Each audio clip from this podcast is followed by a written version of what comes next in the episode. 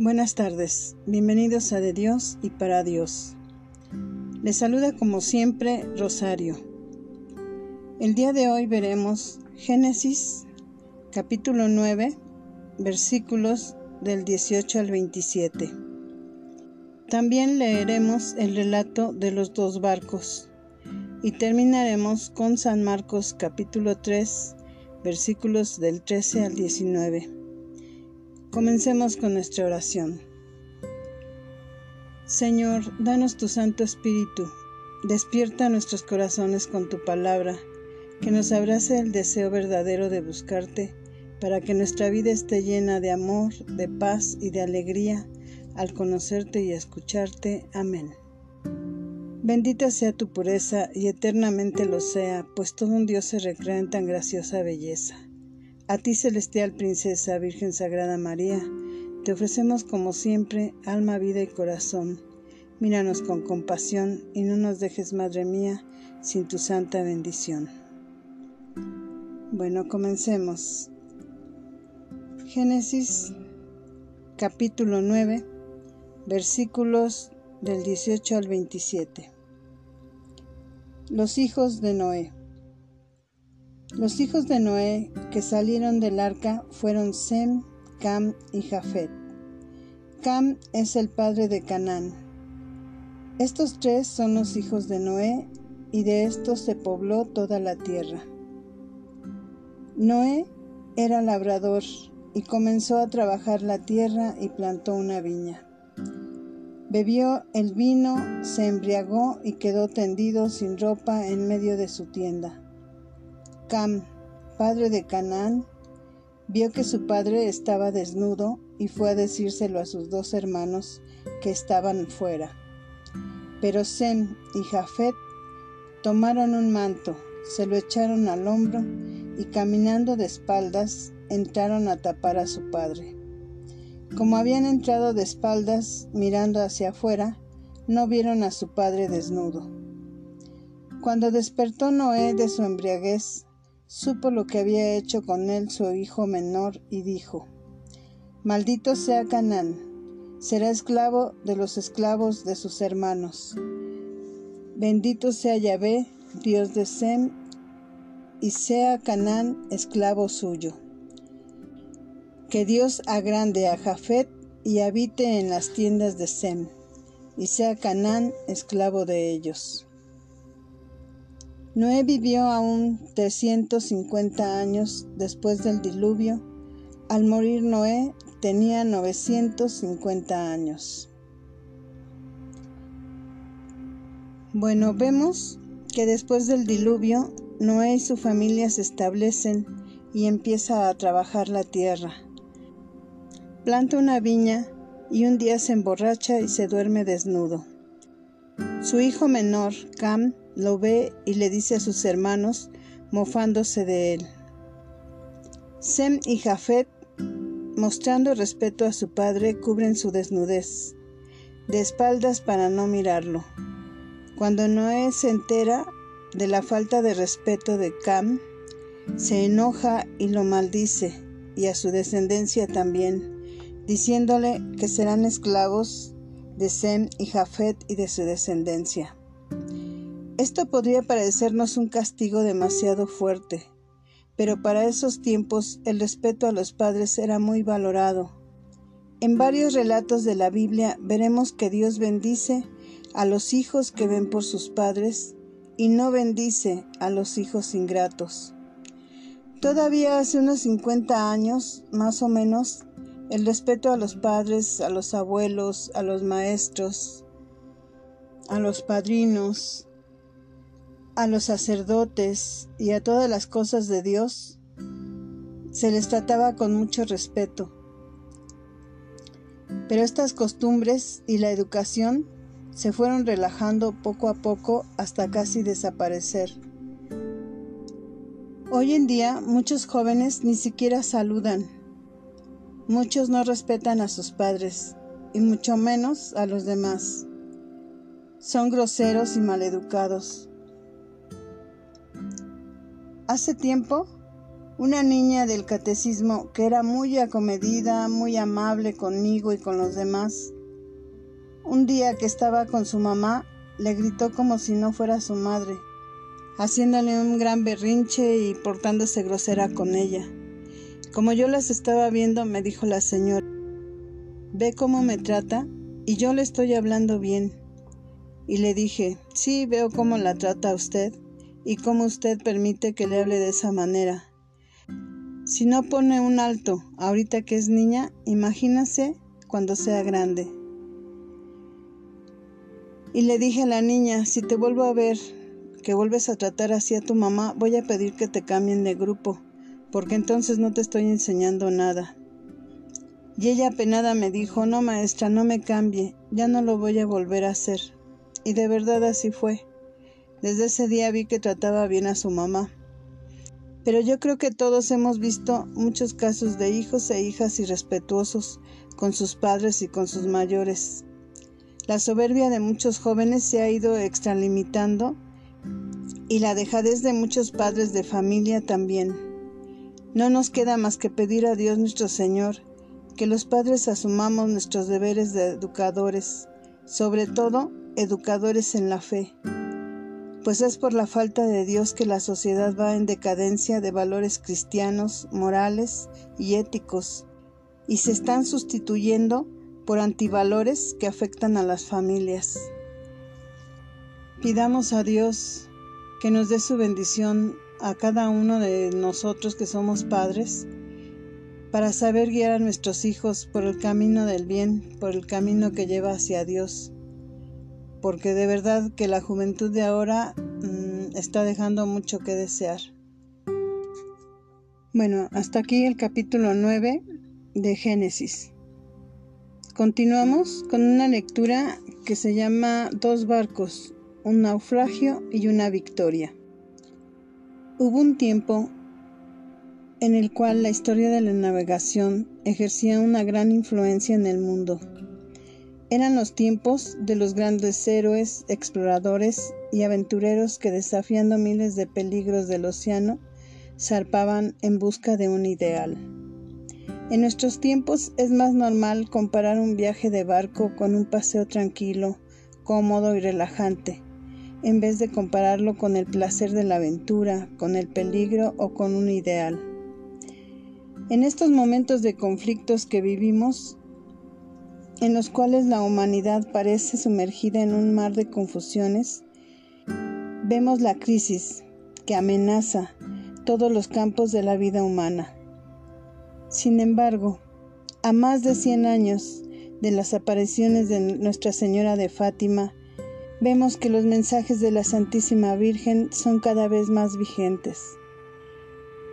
Sus mensajes son de advertencia y de esperanza, pero sobre todo de la promesa de un triunfo. Nos viene a la mente la imagen de dos barcos que marcaron la historia de los hombres. Una es el arca de Noé, el arca de la salvación que preservó la vida de un castigo universal, que vio la tierra sumergida en las olas de la cólera divina.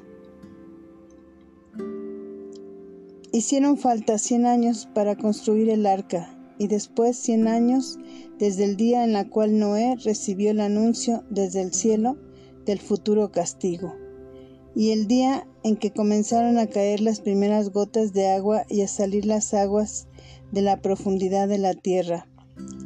Pero el arca permaneció firme, sostenida por la mano de Dios sobre las aguas purificadoras de aquel tiempo de desolación. El Titanic otro famoso barco. Es el Titanic, indestructible, que terminó su corta existencia sumergido en el abismo del océano. Los hombres de ese tiempo estaban llenos de alegría. Cuando vieron esta impresionante empresa del genio humano deslizarse plácidamente sobre las aguas, y en diversos periodos de la época se publicó la siguiente frase que era un desafío. Este barco no lo hundirá ni siquiera Dios. Es por eso que algunos personajes como Cherteston vieron en el hundimiento del Titanic un castigo sobre la presuntuosa modernidad. Una era orgullosa y llena de autocomplacencia. Todos conocen este triste acontecimiento del más grande naufragio de la historia en tiempos de paz. En el año 1912 había sido una larga noche llena de música y las risas de los pasajeros habían resonado en los lujosos salones del Titanic. Todo parecía transcurrir tranquilamente. Los pasajeros estaban inmersos en un sueño profundo, cuando de manera totalmente inesperada hubo un fuerte ruido y un choque contra algo que hizo temblar el barco entero. Los miembros de la tripulación comprendieron que el barco había encallado. Eran las once y cuarenta de la noche. ¿Qué cosa había podido disturbar el avance victorioso del Titanic? En vano muchas alarmas habían sido lanzadas desde otros barcos, puesto que enormes masas de hielo, los icebergs, se paraban delante del Titanic. Pero las alarmas fueron totalmente ignoradas y el barco continuó su curso a toda velocidad hacia el peligro y hacia su destrucción hasta que se partió inevitablemente contra el iceberg. Los marineros estaban ciegos y sordos para ver la realidad. No podían creer que un simple pedazo de hielo pudiese detener la carrera del Titanic sobre las aguas. El capitán del Titanic, Edward John Smith, había declarado que no podía imaginarse ninguna condición que ocasionase el naufragio del barco. La construcción moderna del barco ha dado pasos de gigante, dijo Stephanie Bersewski. Si no eran capaces de ver una amenaza, ¿cómo podían concebir lo peor? El coloso de metal estaba herido de muerte, y su primera navegación sobre el océano había sido la última. Es impresionante el estado de optimismo exagerado que dominaba en los pasajeros del Titanic y que se vio reflejado en las narraciones de las personas que escaparon a esta tragedia. A medianoche, antes de que fuesen evidentes los daños fatales sufridos por el barco, fue emitida una señal pedida de ayuda, la CDQ. Vengan inmediatamente, problemas, en vez del SOS salven nuestro barco, ciertamente más apropiado, pero no demasiado optimista. Así comenzaron a preparar los botes salvavidas con retraso. Estaban allí más para adorno que para emergencia. Ninguno sabía qué hacer en caso de naufragio. Todos estaban tranquilos, puesto que el Titanic no podía naufragar. Era la negación inconsciente de que el barco se podía hundir. Los marineros comenzaron a dar las órdenes, las mujeres y los niños a los botes. Una señora respondió que no iba a abandonar el Titanic porque no creía que se pudiera hundir. Otros sonriendo decían, es una precaución excesiva. Otro dejaba partir a su esposa sobre el bote de salvamento, diciéndole, Mañana a la hora del almuerzo nos veremos de nuevo aquí en el Titanic. Cuando el barco comenzó a inclinarse, algunos empezaron a tener miedo, pero increíblemente la mayor parte de los botes salvavidas no estaban llenos, y uno era para 65 personas y llevaba solo 28. Muchos temían más que se hundiesen los frágiles botes salvavidas antes que el colosal Titanic. Había un bote de primera clase donde apenas subieron dos nobles y otros diez pasajeros. Los emigrantes, en cambio, luchaban unos contra otros para subir a los botes. A la una y veinte de la noche, el pánico aumentó. La orquesta, que hasta poco antes tocaba músicas alegres y ligeras, comenzó a cambiar el tono de las melodías, pero sin dejar de tocar. Una señora a la cual no le fue permitido subir a los botes con su perrito, prefirió quedarse en el Titanic. Pánico de una parte, despreocupación inconsciente de la otra. La orquesta empezó a tocar himnos religiosos. Comienzan a acordarse de Dios y a encomendarse a Él. A las dos de la noche el barco entra en agonía. El agua llega hasta los pies de aquellos que habían permanecido a bordo. A las dos y diecisiete de la noche, en la oscuridad, el barco se inclina vertiginosamente y los hombres empiezan a tirarse al mar helado, a dos grados bajo cero. La desesperación es total. Pocos minutos después, el barco más grande del mundo desaparece en el abismo del océano para sobrevivir solamente como una trágica leyenda. Ninguno había pensado tomar medidas de precaución. Llegaron a embarcarse apenas 660 personas en los botes salvavidas. 1.500 personas desaparecieron en las aguas junto con el barco que ni siquiera Dios podía hundir. El Titanic es el símbolo de la modernidad.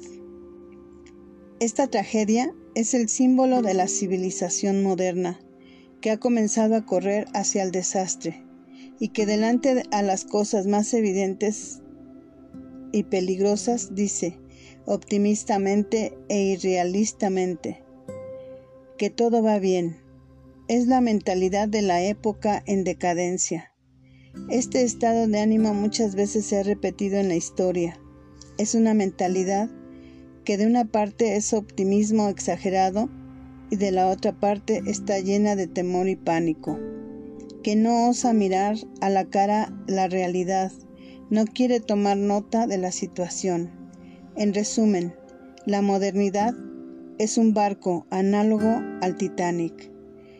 Este barco, que es la modernidad, ha sido construido por los hombres desde el humanismo al idealismo, y el ingenio humano ha buscado proveer este barco de todas las comodidades posibles e inimaginables, con mucha frecuencia dejando de un lado la belleza de la practicidad. Además, desde el punto de vista tecnológico, se han hecho las invenciones que los constructores del Titanic no habrían ni siquiera podido imaginar. Pero paradójicamente el acceso a la tecnología aumenta la fragilidad del barco en muchos aspectos.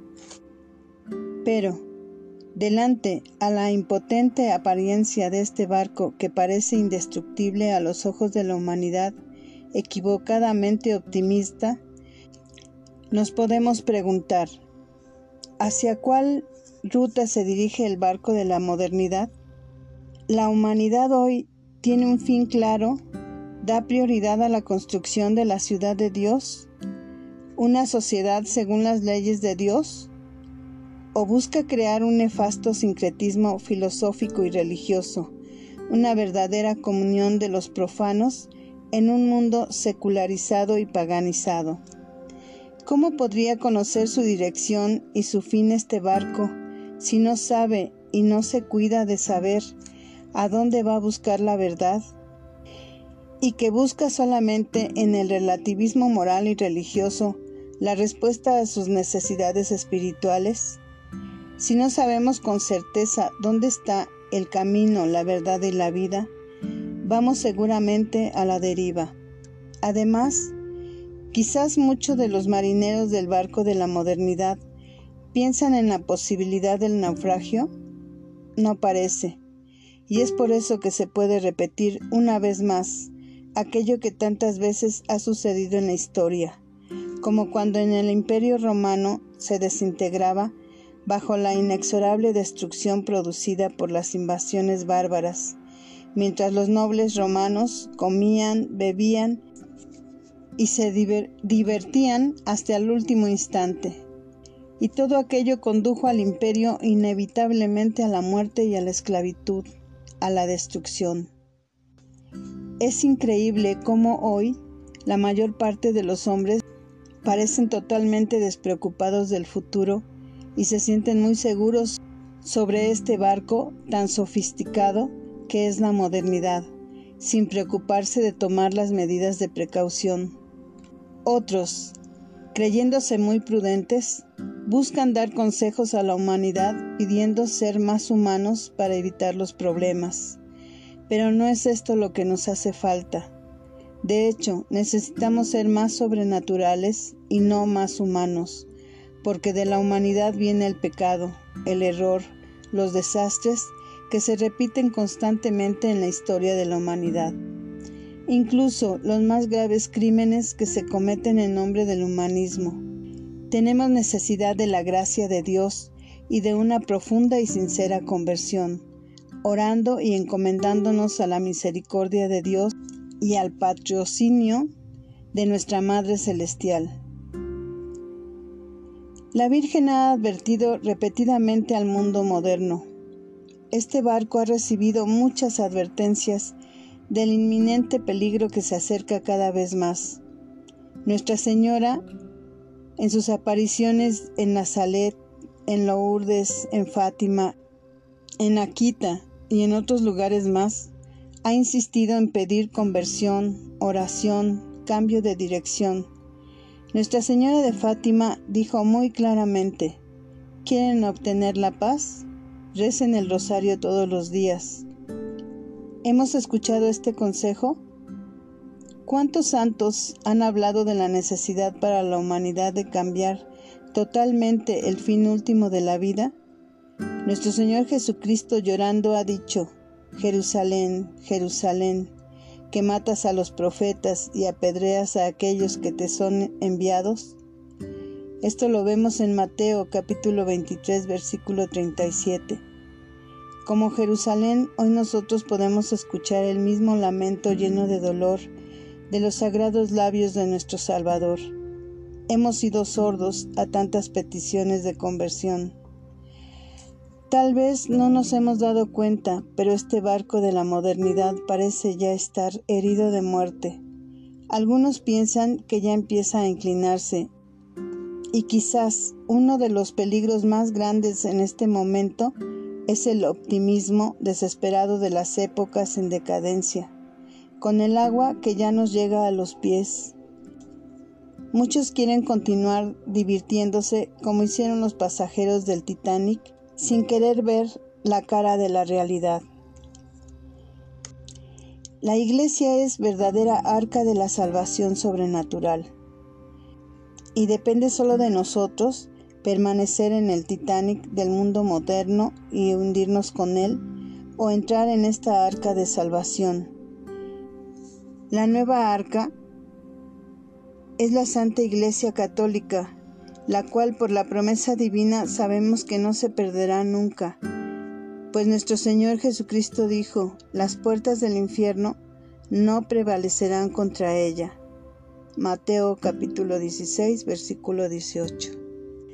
En este caso no se trata de salvar nuestra vida terrena, sino de salvarnos de la condenación eterna. De hecho, aquellos que permanecen en comunión con este mundo ateo, anticristiano caerán no en las aguas heladas del océano, donde se encuentra la muerte temporal y corporal, sino en las llamas eternas del infierno, donde el gusano no muere y el fuego no se extingue nunca. Marcos 9:48 Con frecuencia vemos a la iglesia representada como un barco bello y enorme. Este barco, esta arca de salvación, es también un barco de guerra porque representa a la iglesia militante, de la cual formamos parte todos nosotros, que en el viaje hacia la tierra prometida, la cual es el cielo, mientras viajamos a lo largo de la costa de arena blanca de un nuevo continente que será el reino de María, debemos luchar incesantemente, sea contra los enemigos externos que vendrán de todas partes, con diversos nombres y con gran cantidad, y también contra los enemigos internos que estando a bordo de la barca buscan deformarla y si pudiesen destruir el esplendor y su belleza. Todo parece indicar que la más grande batalla está por comenzar. ¿Cuándo? No lo sabemos. Pero ya veremos a los oscuros barcos enemigos aparecer en el horizonte y se oye el sonido de los tambores de guerra. El infierno y los hombres que lo sirven están buscando hundir la santa barca de la iglesia. Sin embargo, puede ser innumerables, tener muchísimas armas y utilizar no importa cuál estrategia. Están condenados igualmente. Quien habita en el cielo se ríe. El Señor se burla de ellos. Salmo 2. La iglesia vencerá porque así lo ha prometido Jesús y nosotros venceremos con ella si mantenemos una confianza ilimitada en su victoria, una esperanza en María Santísima, contra toda esperanza, también contra la aparente derrota. La Reina y Señora de los ejércitos celestiales está lista para la batalla. Los ángeles y los hombres lucharán, pero la victoria la dará solo Dios. Al final veremos la cabeza del horrible dragón rojo de la antigua serpiente aplastada por la Virgen María coronada de doce estrellas. No sabemos cómo acontecerá todo esto, pero sabemos que la faz de la tierra será renovada, como desde hace muchos siglos la Iglesia pide al Espíritu Santo. Los enemigos de Dios serán derrotados y la tierra purificada. ¿Cómo sucederá? No lo sabemos, pero sabemos que sucederá y esta es nuestra confianza que nos debe llenar de alegría y de esperanza. Y aquellos hombres benditos que verán el final de esta gran batalla, la más grande de la historia, escucharán al final de los labios de la Virgen María Santísima. Al final mi corazón inmaculado triunfará. Señor, manda tu Espíritu Paráclito y serán nuevas criaturas y renovarás la faz de la tierra. Y hasta aquí termina esto que acabamos de leer. Espero que les sirva para meditar y para que entendamos que estamos en una gran guerra espiritual y que tenemos que estar preparados y que estar firmes en la fe y en la esperanza de nuestro Señor y en la Santísima Virgen. Y bueno, pasemos a San Marcos capítulo 3, versículo 13. Institución de los doce. Versículo 13. Subió al monte y llamó a los que él quiso, y vinieron donde él. El monte y las montañas es un lugar identificado en las escrituras como el lugar de Dios. Cuando vemos que Jesús sube al monte, debemos entender que esa acción corresponde a un gesto que denota una especial acción divina equivale a que Jesús toma el lugar correspondiente a Dios y desde ese sitio actúa como tal, para que no quede duda del contenido divino de su acción. La gente de su tiempo, conocedora de la tradición escriturística, lo entendía bien. Dios le habló a Abraham en la montaña, y del monte bajó Moisés con el decálogo de las tablas de la ley. En tiempos del rey David, había congregado a doce tribus dispersas para con ellas fundar la nación que sería reconocida como el pueblo de Dios. Ahora Jesús elige a doce discípulos, de entre los muchos que le seguían, para fundar y establecer el nuevo pueblo de Dios, el mundo entero, la humanidad toda. Para ello subió al monte y llamó a los que él quería, a quienes en aquel momento tenía en la mente y en el corazón. El llamado de Jesús se sale del tiempo y llega hasta nuestros días. Su llamado es también para nosotros, para todos. Dice San Marcos que vinieron donde Él, y tal vez aquí se encuentre la diferencia entre aquellos que siguieron al Señor hace dos mil años y nosotros y nuestros contemporáneos a quienes nos cuesta tanto venir a donde Jesús. Su llamado implica una respuesta de nuestra parte. Versículo 14. Instituyó doce para que estuvieran con él y para enviarlos a predicar, con poder para expulsar los demonios.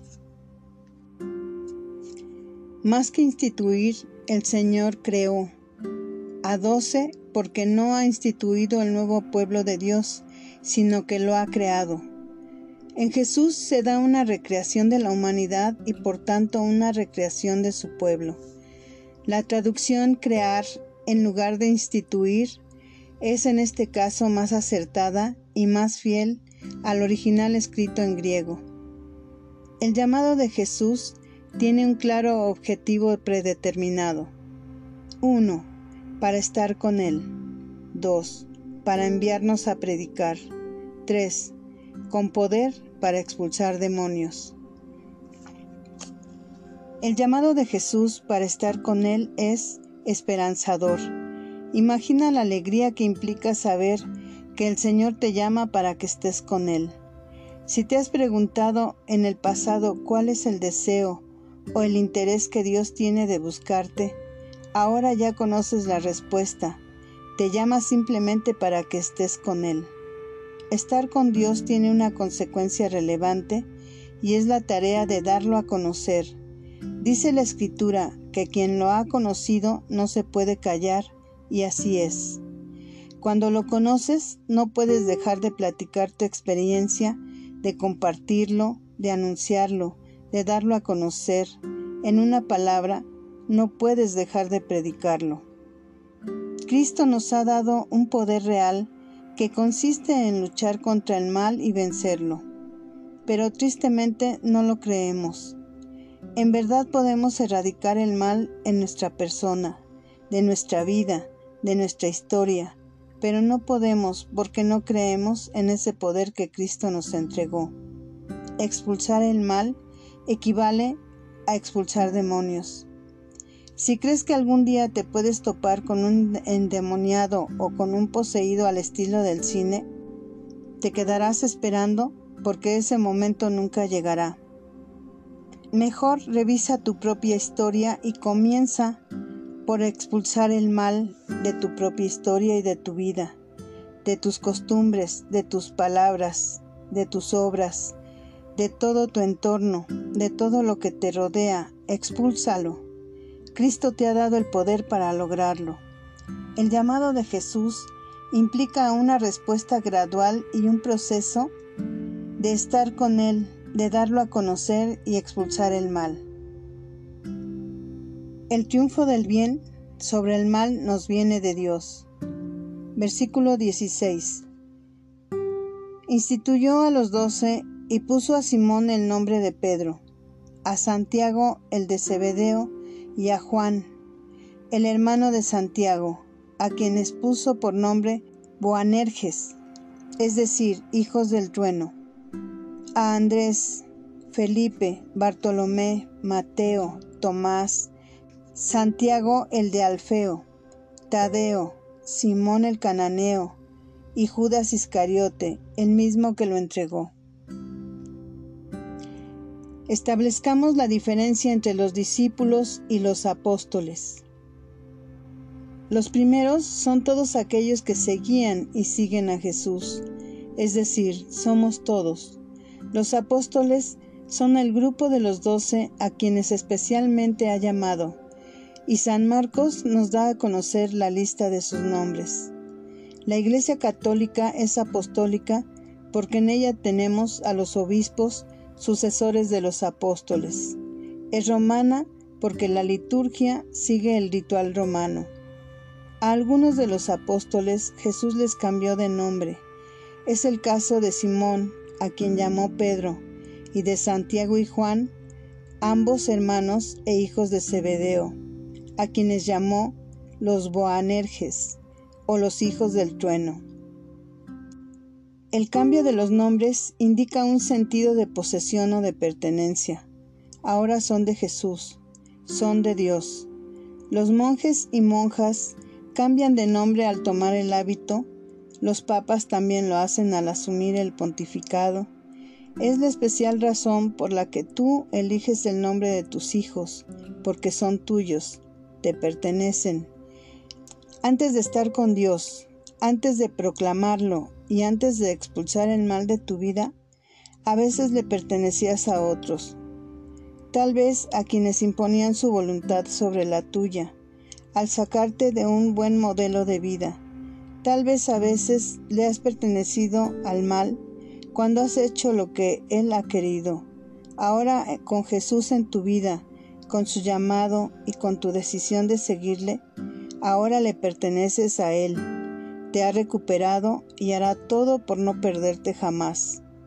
Lo demás está en ti, en no cambiar de dueño y en buscar a otro Señor que mande sobre tus actos y tu historia.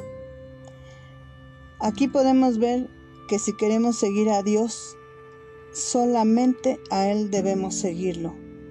Debemos de seguir a Jesús y solo a Él. Porque muchas veces nos vamos con otras creencias diferentes y con otros grupos que en lugar de acercarnos a Dios nos alejan. Por último, ¿se te ha ocurrido pensar cómo te llama Jesús? ¿Has pensado que tal vez te ha cambiado de nombre y ya no te llama siervo? Puede ser que ya te llame amigo, o tal vez ya te dice hermano o hijo. Que Dios nuestro Señor y la Santísima Virgen nos bendigan y los cuiden. Y primero Dios nos escuchamos la próxima semana. Muchas gracias por escucharnos. Hasta luego.